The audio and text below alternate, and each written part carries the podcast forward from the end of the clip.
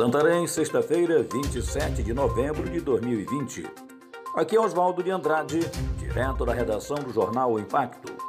Confira as notícias que são destaque na página do seu jornal o Impacto. Bertolini é condenado a pagar 10 milhões por naufrágio que matou nove trabalhadores em Óbidos.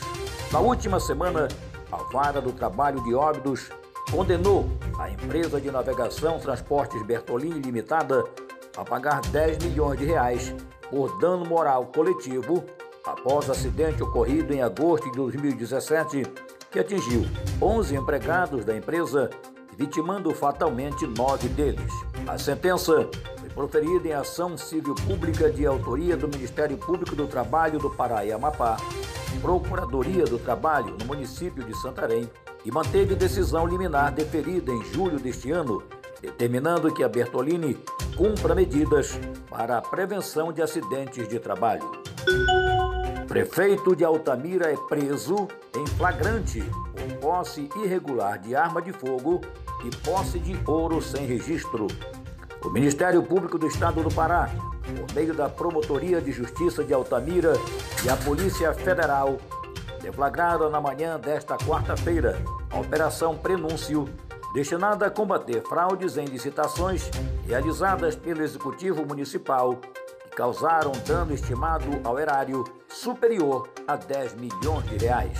O atual prefeito Domingos Juvenil, entre outros agentes públicos, e os sócios da empresa Arapujá Construções e Serviços Limitada estão entre os investigados.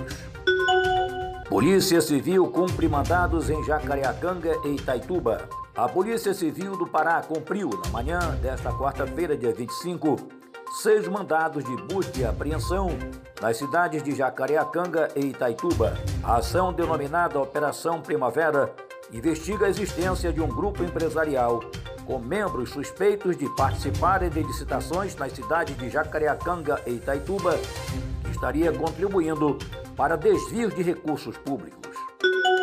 TRF-1 enfrenta ataque de hackers. Alerta é para que ninguém acesse o sistema.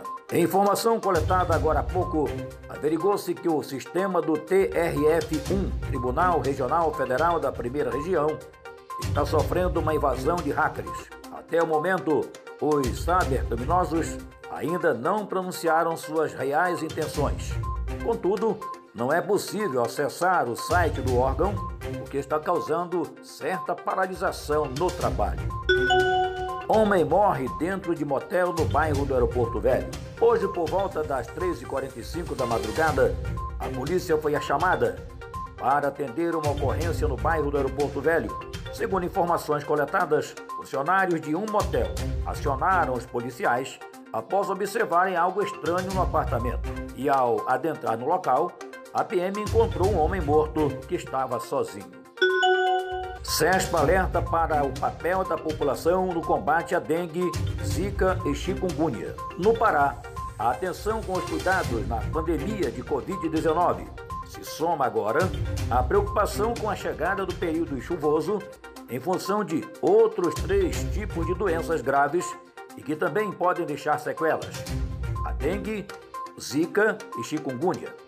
E no combate ao mosquito Aedes aegypti, transmissor das doenças, a conscientização da população, que deve ser o principal agente nas estratégias de prevenção, torna-se mais importante, já que, justamente por causa da crise sanitária mundial, algumas ações presenciais de saúde destinadas a evitar a disseminação foram suspensas. Nélio Aguiar segue na liderança com 68,02% e Maria do PT tem 31,98%, diz Instituto de Opinião Pesquisas. Em novo levantamento sobre a corrida eleitoral em Santarém, realizado pelo Instituto Opinião Pesquisas, Nélio Aguiar do DEM mantém a liderança com 68,02% contra 31,98% de Maria do PT, considerando as intenções de votos válidos quando excluídos brancos ou nulos e indecisos.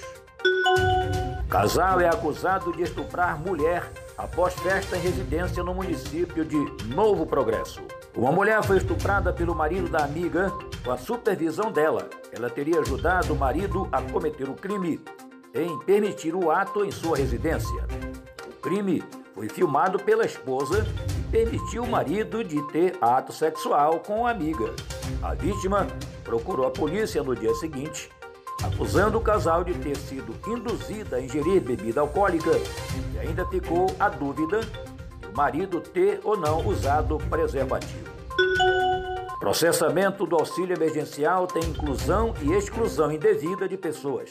O Tribunal de Contas da União acompanhou pela quarta etapa a implementação do auxílio emergencial em resposta à crise ocasionada pela Covid-19 e outras ações relacionadas à assistência social. O trabalho analisou a prorrogação dos pagamentos com auxílio emergencial residual e detectou estimativas de pagamentos indevidos. Para mais notícias, acesse www.impacto.com.br. Até a próxima, bom final de semana e muito obrigado.